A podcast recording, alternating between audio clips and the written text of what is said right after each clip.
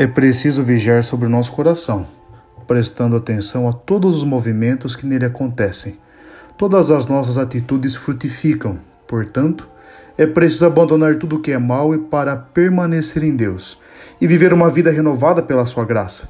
Quando somos vigilantes, entendemos perfeitamente o que Jesus nos apresenta no Evangelho.